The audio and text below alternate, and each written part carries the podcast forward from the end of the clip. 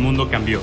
La sociedad avanza imponiendo sus normas y el corazón de los hombres ha dejado de luchar por su ideal. Aquellos que se han impuesto han marcado el inicio de una nueva era de cambio social. Soy Fernando Argüello y formo parte de la Legión de Guerreros que está transformando al mundo. Entrenando nuestra conciencia y forjando nuestro ser, marchamos contra corriente y nos plantamos ante críticas en formación de batalla Liberamos a los cautivos de sus propios pensamientos e impulsamos su verdadero potencial de combate. Únete a nosotros y juntos levantemos nuestro imperio, agucemos nuestras armas y dejemos que la historia se convierta en leyenda.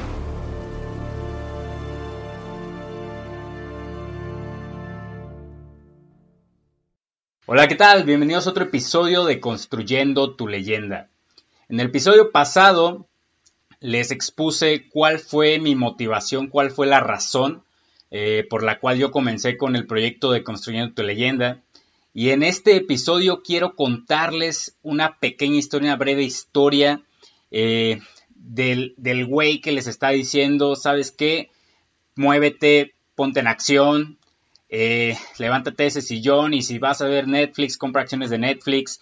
Quiero contarles un poco de la persona que les está contando todo esto, un poco pues de mi historia.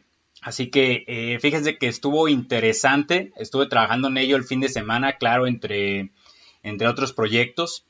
Y fue interesante porque realmente no me había puesto a analizar así toda una línea temporal eh, de, qué, de qué y qué ha sido mi vida, qué y qué me ha llevado a tomar ciertas decisiones y qué y qué me ha forjado como soy. Así que eh, me puse a trabajar, hice una línea de tiempo, eh, chequé pues prácticamente que desde el origen hasta la fecha actual, obviamente no les voy a contar toda mi historia de inicio a fin, bueno, actual, este, me llevaría mucho tiempo. Así que de entre toda la línea temporal, desde mi origen hasta el día de hoy, eh, pude resumir mi vida en cinco capítulos distintos. Estos serían origen, eh, sería eh, versatilidad, independencia, introversión extroversión y transformación. Esos serían cinco capítulos que yo logré identificar en mi vida. Así que en el, episodio de hoy quiero contarte pues un poco de mi historia, quiero que sepas un poco de mí. Realmente considero que son pocas las personas quienes me conocen realmente como soy, así a profundidad. Pero el día de hoy quiero compartirte, eh, eh, quiero abrirme contigo, quiero contarte pues, pues parte de mí, parte de mi historia. Así que comenzando con el origen. Yo nazco en el puerto de Lázaro Cárdenas en enero del 93. Soy michoacano, digo sí pues, digo sí di. Hay mucha controversia porque en varios lugares dicen que también allá dicen CD, etcétera, pero bueno, en Michoacán también decimos CD. Y pues bueno, soy Capricornio. Para empezar, soy hermano mayor de un hermano menor. Eh, formo parte de una familia de seis. Mamá, papá, hermano, yo y dos perritos. Porque aquí en mi familia, incluso las mascotas forman parte de nuestra familia. Así que eh, realmente mi origen eh, michoacano, yo viví en Lázaro Cárdenas hasta mis siete años y realmente me considero una persona pues educada, con buenos hábitos. Eh, gracias a mi padre es de que yo adquirí el hábito de la lectura. Gracias a él es que yo considero tener una buena cultura financiera. Él me enseñó pues prácticamente eh, yo creo que el 80-90% de lo que sé, porque el resto lo aprendí en libros, en cursos, en tutoriales, eh, lo aprendí de otras personas. Y de mi bendita madre que tanto la amo, a ella, pues bueno, le agradezco el hecho de que gracias a ella es que yo entro a un lugar hoy en día, si me conoces en persona podrás afirmar lo que estoy a punto de decir, pero yo llego a un lugar y digo, hola, ¿qué tal? ¿Cómo están? Buenos días, buenas tardes, buenas noches, permiso, por favor, y gracias. Gracias a ella, gracias a mi hermosa madre es que soy una persona muy, muy polite, soy una persona muy educada, me considero una persona muy educada y tuve la fortuna de nacer en una familia perfecta. Me jacto presumir que tengo una familia perfecta porque en mi familia hemos tenido problemas familiares, hemos tenido problemas económicos, hemos tenido cambios radicales de 180 grados, los cuales nos han llevado pues a donde estamos hoy en día, a cada quien, a cada uno de los miembros de mi familia, nos forjó de una forma distinta eh, tanto cambio que hubo en nuestra vida. Este, yo agradezco, agradezco haber nacido en mi familia, fue una familia donde siempre he tenido el apoyo de mis papás, el apoyo de mi hermano, siempre hemos sido unidos, a pesar de que no vivimos hasta ahora del coronavirus, pero antes no vivíamos este, todos juntos debido a que mi hermano estudia en un lado, yo trabajaba en otro lado, mi papá trabaja en otro lado, mi mamá vive en otro lado, pues de todas formas siempre hemos sido muy unidos porque era estar en contacto seguido. Así que, eh, pues ese es mi origen, origen michoacano, enero 93, tengo 27 años actualmente. Y pasamos al siguiente capítulo que viene siendo el capítulo de la versatilidad. ¿Por qué quise nombrar versatilidad a este capítulo? Bueno, sucede que mi papá siempre ha trabajado eh, fuera. Él es este, él es director de proyectos. Él siempre ha trabajado fuera en diferentes obras. Así que desde pequeño, desde que yo vivía en Lázaro, él, por ejemplo, recuerdo que en aquel entonces, pues sí, llegó a trabajar en Lázaro, pero también estuvo trabajando en Mérida, Yucatán. Así que había veces que nosotros íbamos a visitarlo. Pero pues de Lázaro Cárdenas a Mérida, Yucatán, pues sí, es prácticamente atravesar, pues, todo México, ¿no?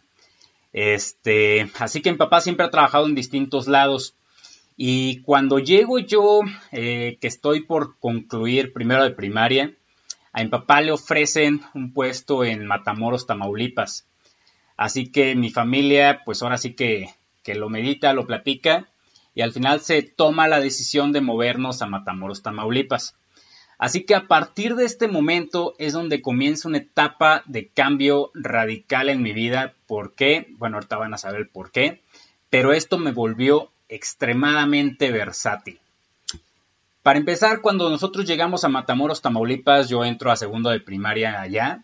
Este, y aquí es donde entran, bueno, donde yo me encuentro con dos, dos paredes, dos muros, dos choques emocionales, le quiero llamar. El primer choque emocional es un choque que en su momento yo no sabía que sería pues ya definitivo, fue el hecho de que pues toda la familia, toda mi familia materna, toda se ubica en mayor parte en Michoacán, sobre todo en Lázaro Cárdenas. La familia, mi familia paterna se ubican en Tuxtla Gutiérrez, Chiapas. Así que eh, de por sí a mi familia paterna no los veíamos muy seguidos por la distancia. Cuando nosotros nos movemos a Matamoros, Tamaulipas, pues comienza eh, la etapa en la cual pues yo ya no vuelvo a convivir mucho con primos, con sobrinos, olvídate de las reuniones familiares los fines de semana. A partir de aquí se acabó eso para mí hasta la fecha, hasta mis 27 años, eso ya no volvió a ocurrir. Así que esto me hizo una persona, pues sí, versátil, pero no quise agregar la palabra eh, racional. Porque mi primer choque emocional fue, pues que ya no volví a ver yo a mi familia, o sea, de estar acostumbrado yo a cada fin de semana o cada día ver a mi abue, o ver a mis primos, o ver a mis tíos, pues pasé de eso a nada a nada y a nada más estar con mi familia y se acabó. Así que ese fue el primer choque emocional y el segundo fue más que choque emocional, fue un choque cultural. Por el hecho de que, ok, pues tú llegas a otro lugar, entras a otra escuela y es bueno, pues tratas con nuevos compañeros. Pero ¿cuál fue la situación aquí? Digo, en su momento yo no la vi, ahorita, ahora este fin de semana que estuve haciendo este análisis me di cuenta de ello pues que a mí me tocó, esto sí lo recuerdo, pero no lo había analizado, a mí me tocó llegar pues de una costumbre sureña, de una costumbre donde pues los fines de semana o incluso entre semana las costumbres eran muy distintas y llego a un lugar donde todos los niños, todos mis compañeros, pues familias estaban, eh, ellos tienen una cultura muy estadounidense. ¿Por qué? Porque la ciudad de Matamoros, Tamaulipas, colinda con Brownsville, Texas, Así que las familias allá están acostumbradas a que llegado el fin de semana nos vamos a Brownsville, paseamos en las plazas o nos vamos, nos adentramos un poco más en Texas. Y yo venía de otra costumbre.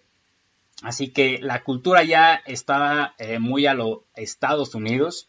Llego yo y la mayoría de ellos pues eran, era como un spanglish, un spanglish medio raro porque pues algunos ya tenían nociones más cabronas de inglés de las con las que yo contaba. Así que desde aquí también entra ese choque cultural en el cual, pues en su momento no me costó adaptarme, les soy honesto, no me costó adaptarme, pero sí sentí ese como, ok, estos cabrones pues, pues traen otra mentalidad muy distinta a la que yo traía. Pero gracias a eso fue que yo poco a poco me fui moldeando, me fui moldeando y bueno, llegó un momento en el que incluso el acento norteño lo agarré de allá.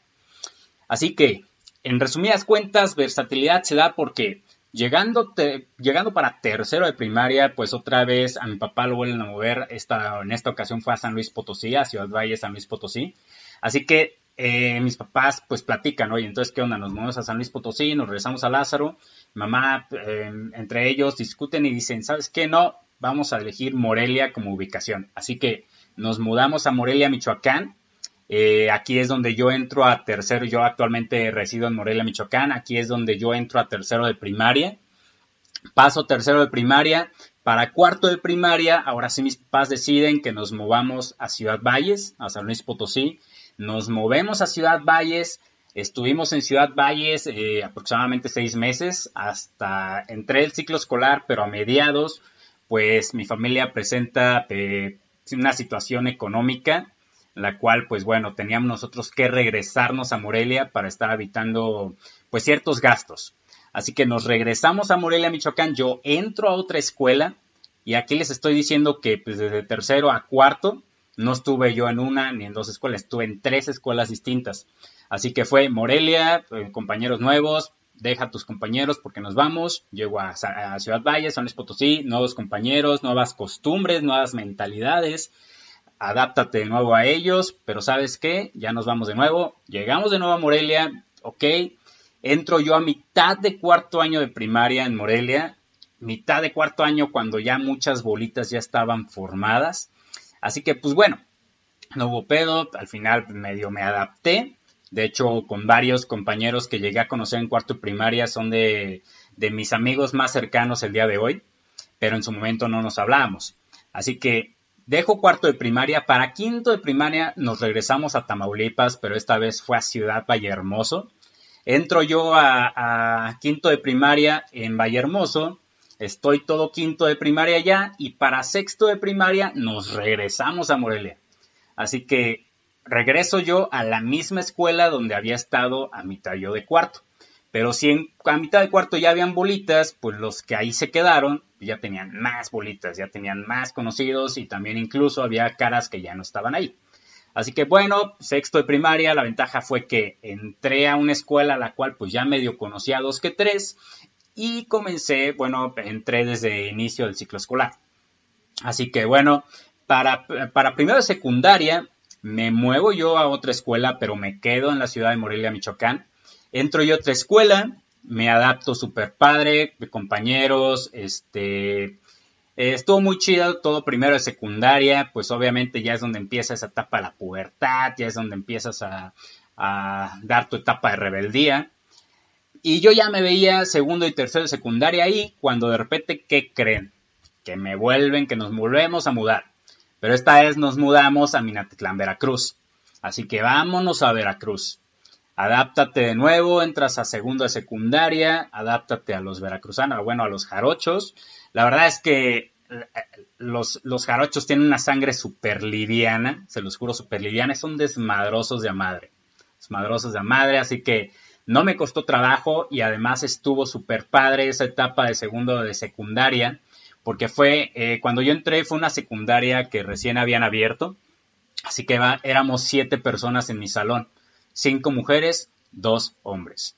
Así que fue una etapa en la cual yo me fui desenvolviendo un poquito más, me fui haciendo más seguro de mí mismo. Así que llegando de diciembre de ese mismo año que yo entré a segundo de secundaria, pues ¿qué crees? Eh, mi familia vuelve a presentar problemas económicos, así que pues, de retache, vámonos de nuevo a Morelia. ¿Por qué? Porque en Morelia ya teníamos casa, así que era mejor estar viviendo en una casa propia que estar pague y pague renta en otros lugares. Así que regresamos a Morelia. Yo entro para mitad de segundo de secundaria en la misma escuela donde yo había estado a mitad de cuarto y donde estuve en sexto.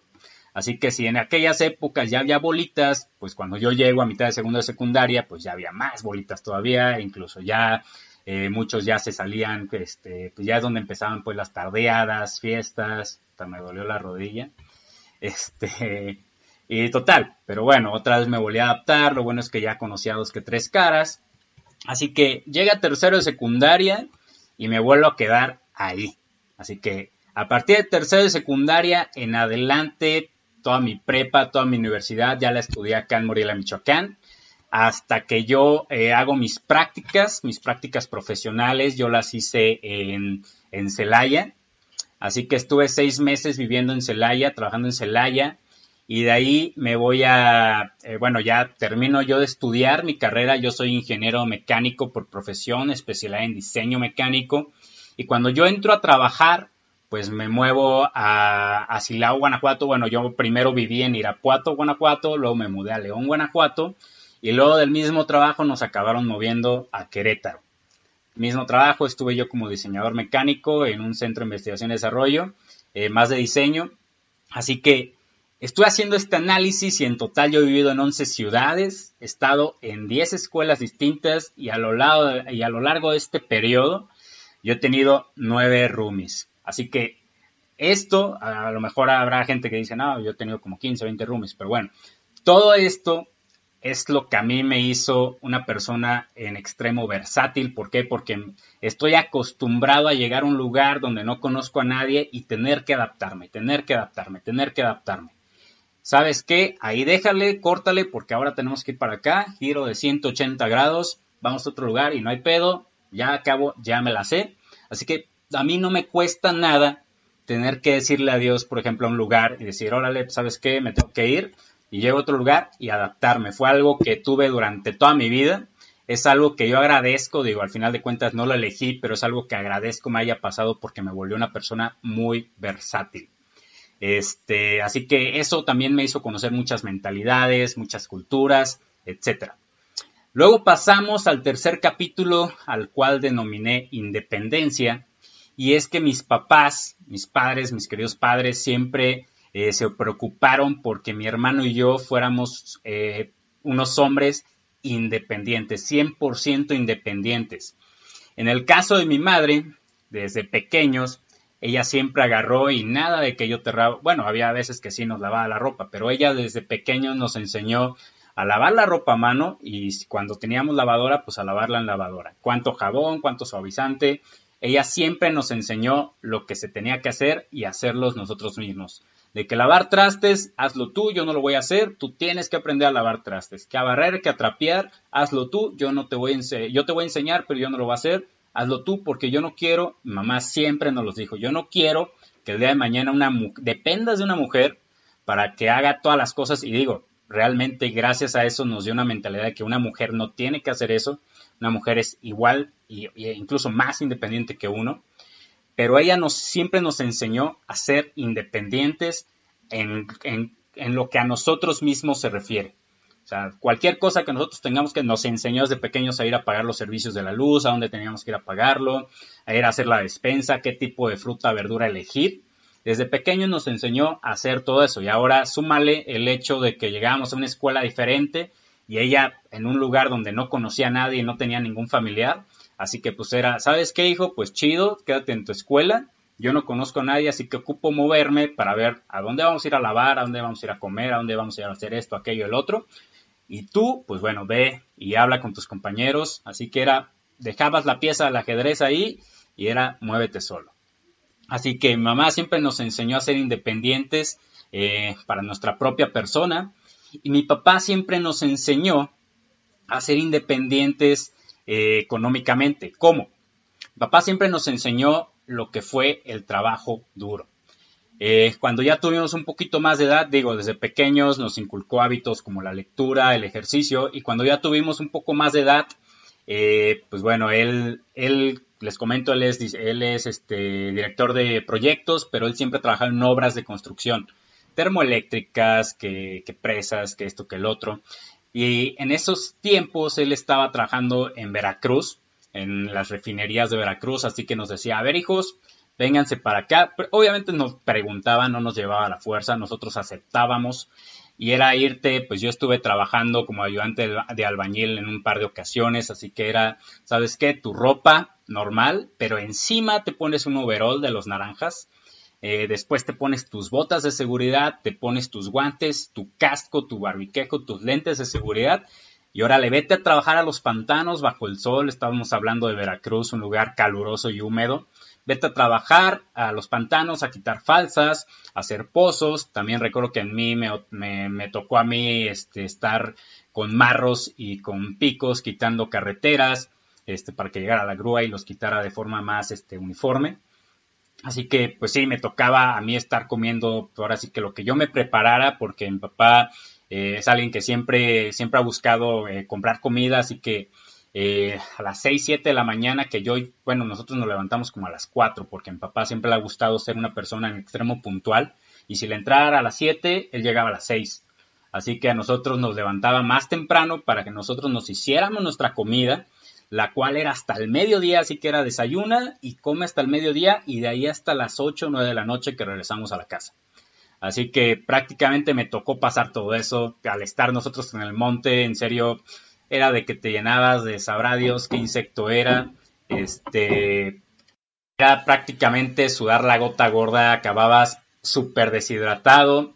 En serio, no saben, no saben, se los juro. Bueno, si saben, entonces me van a entender lo bien que sabe un Gatorade, lo bien que sabe un Gatorade, en serio, se los juro, incluso un Tang con agua fría, como a las 2, 3 de la tarde cuando el sol estaba en su mero esplendor y que en serio no aguantabas el calor, no aguantabas estar trabajando, sudando y recuerdo que en un par de ocasiones también nos tocó estar enfermos. Así que era nada, pues con los que, eh, con quienes trabajabas eran personas de tu edad, bueno, de mi edad en aquel entonces 15, 16 años, ya casados, con hijos, divorciados, este, otros que ya llevaban ahí, sabrá Dios cuántos años, y llegabas tú y si te quejabas poquito, olvídate, no, te comían vivo ahí. Así que era aguantar vara y órale, a los madrazos. Así que todo esto a mi hermano y a mí nos hizo ser unas personas eh, independientes.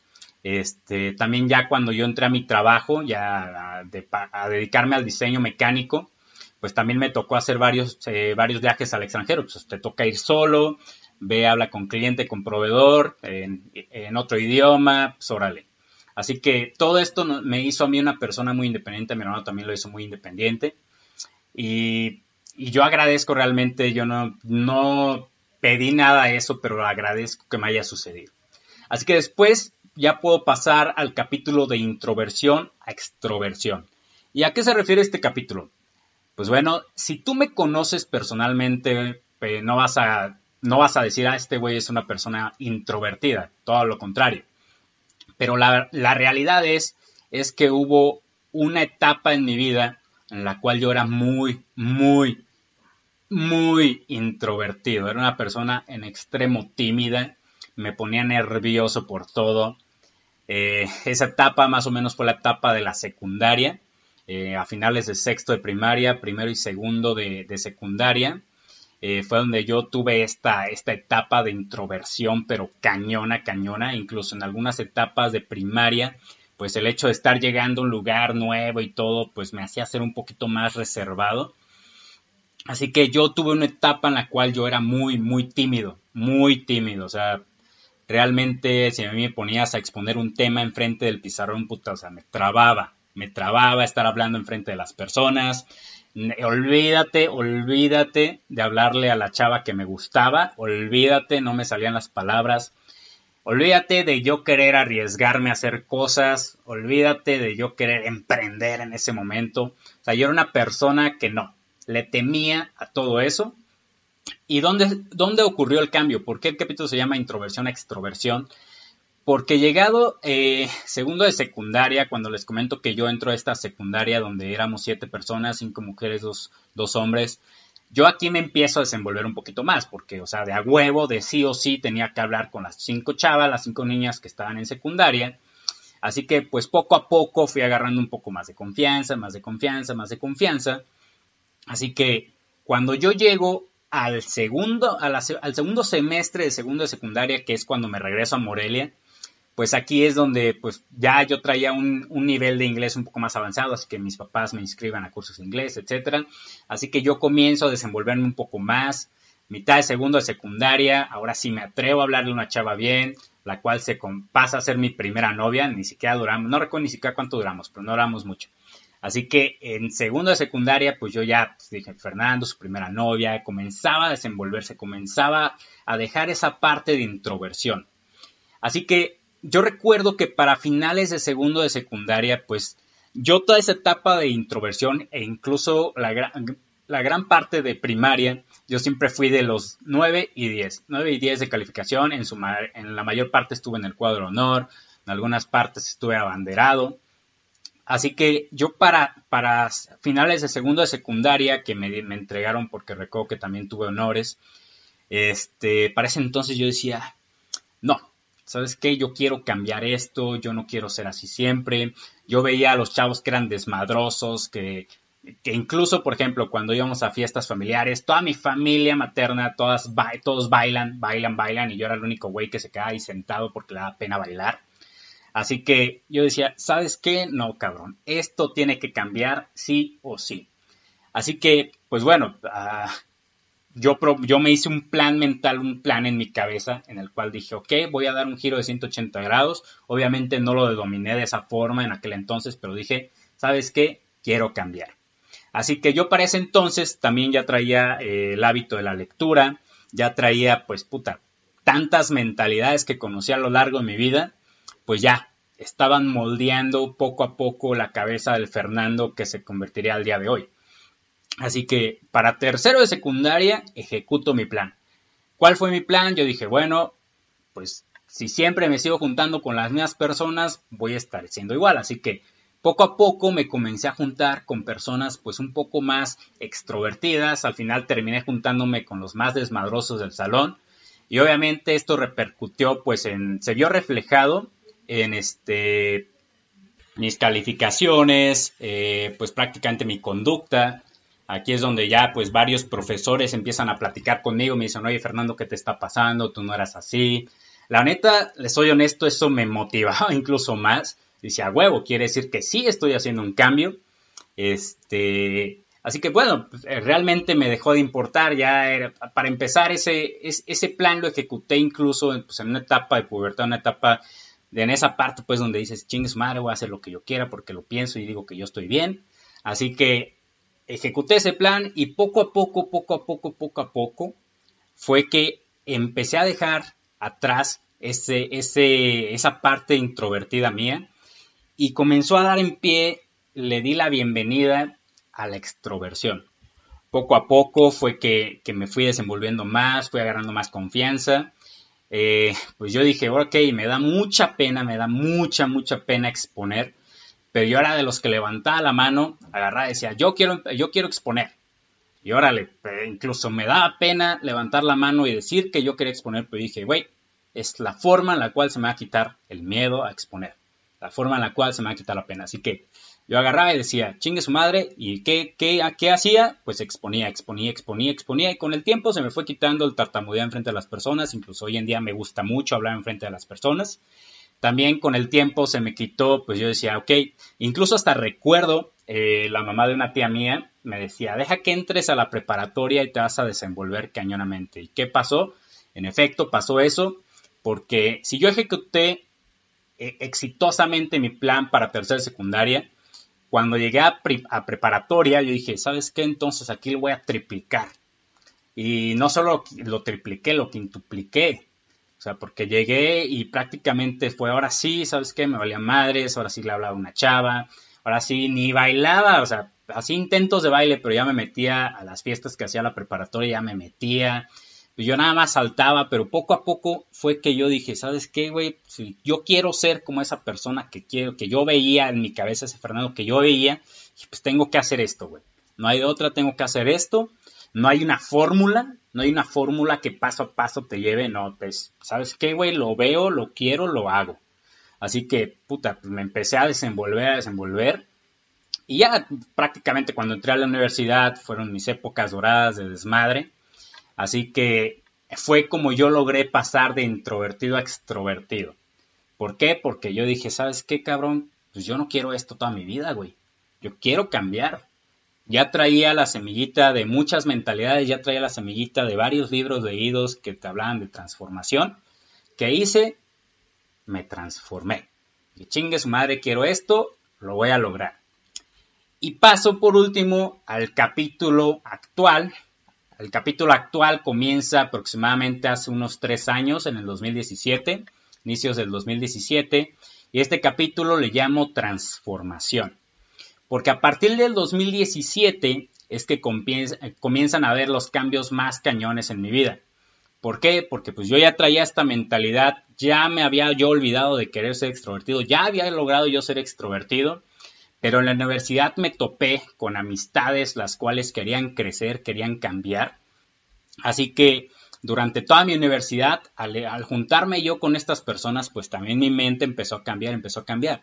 Y al empezar a leer otra clase de libros más de crecimiento personal, más de finanzas, más de inversiones, de todo esto, bueno, no leía yo tanto inversiones, pero sí de finanzas, pues se empezó a formar en mí una nueva visión, una nueva visión del Fernando, eh, que de un punto de vista de lo que para mí es el éxito, por así decirlo. Así que ahí comienza en el 2017 cuando yo, eh, primero de enero del 2017, yo eh, me mudo a la Ciudad de México con mi papá. En aquel entonces mi papá, bueno, hasta la fecha sigue trabajando allá, aunque se sigue moviendo. Pero me mudo yo con mi papá el primero de enero del 2017. Yo me titulé en octubre del 2016, así que prácticamente estuve un semestre, por así decirlo, sin hacer nada, estuve de nini. Así que primero de enero del 2017 me mudo a la Ciudad de México, ¿para qué? Para buscar trabajo. Así que me voy a la Ciudad de México. Mis respetos, en serio, mis respetos para quienes se van y buscan trabajo en la Ciudad de México porque, cabrón, a mí me costó un huevo incluso que me dieran una entrevista por teléfono. Me costó, me costó, me costó. Es súper competido allá. Así que mis respetos para quienes logran quedar en un trabajo chido en México. Eh, yo me mudo para allá, después un amigo eh, como a los dos meses me llama, me dice, güey, me voy a ir a Querétaro. Querétaro siempre fue una ciudad donde yo quise vivir, quise trabajar. Así que me marca después de unos meses, me dice, güey, voy a ir a Querétaro a buscar trabajo. Yo me muevo a Querétaro, empiezo a buscar trabajo en Querétaro, obtengo trabajo en Querétaro, un, trabajo en el cual duré solo un día.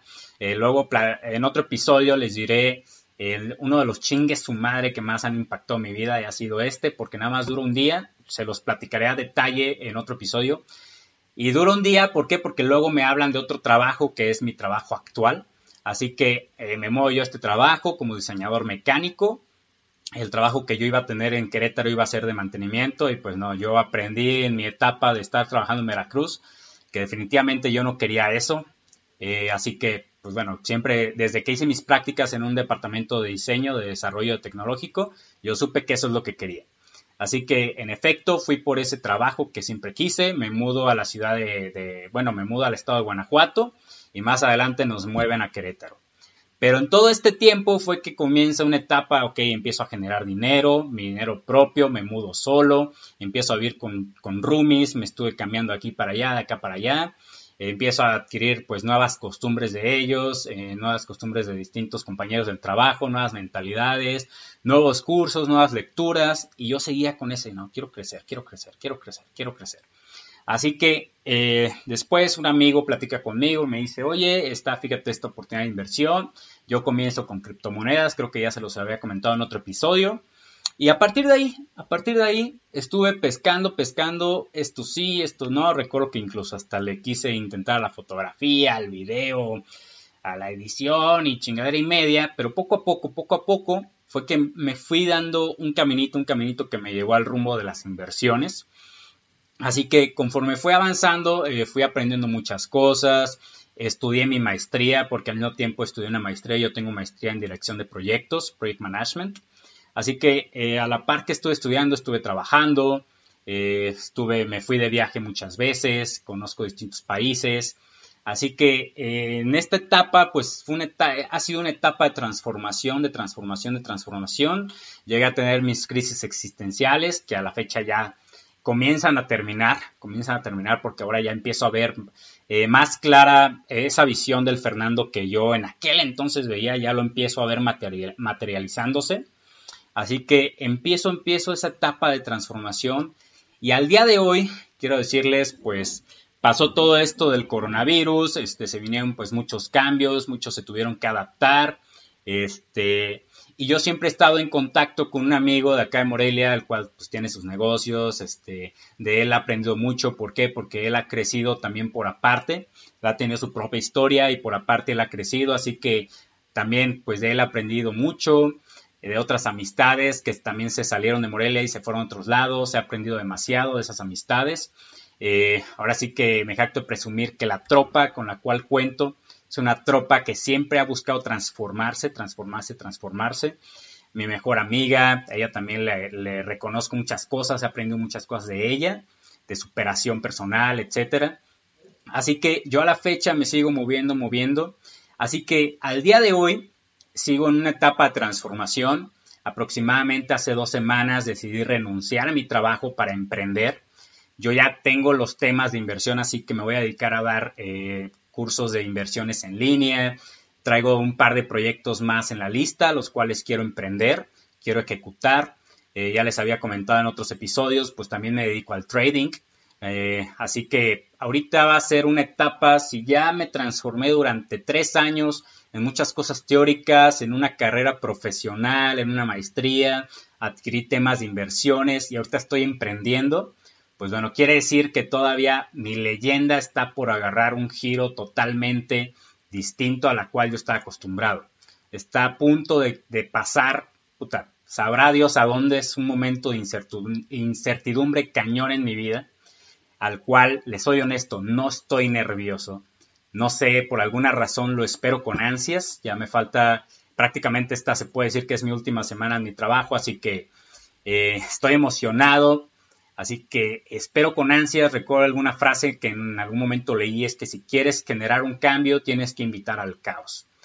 Así que este, esto ha sido pues prácticamente un resumen, fíjense, me llevé casi 40 minutos, un resumen de mi vida, de qué es lo que me ha convertido en la persona que, que soy el día de hoy, qué es lo que me ha hecho tomar ciertas, eh, ciertas acciones, el por qué lo he querido Quiero que con este quizá no nos conozcamos, no nos conozcamos cara a cara. Espero yo un día hacerlo. De verdad, yo espero de corazón un día que tú y yo nos podamos encontrar cara a cara y podamos platicar, porque yo sé que ustedes tienen temas muy interesantes. Yo sé que vas a venir más a contar un tema muy interesante del cual podamos dialogar, podamos discutir, compartir opiniones, puntos de vista.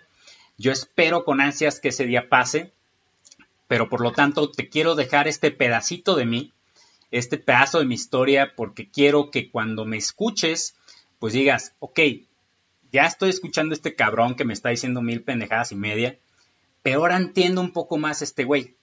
Ahora entiendo por qué el vato lo dice como lo dice, o por qué quiere contar esto, por qué quiere enseñar esto. Quiero que lo entiendas, quiero que sepas un poco de mí.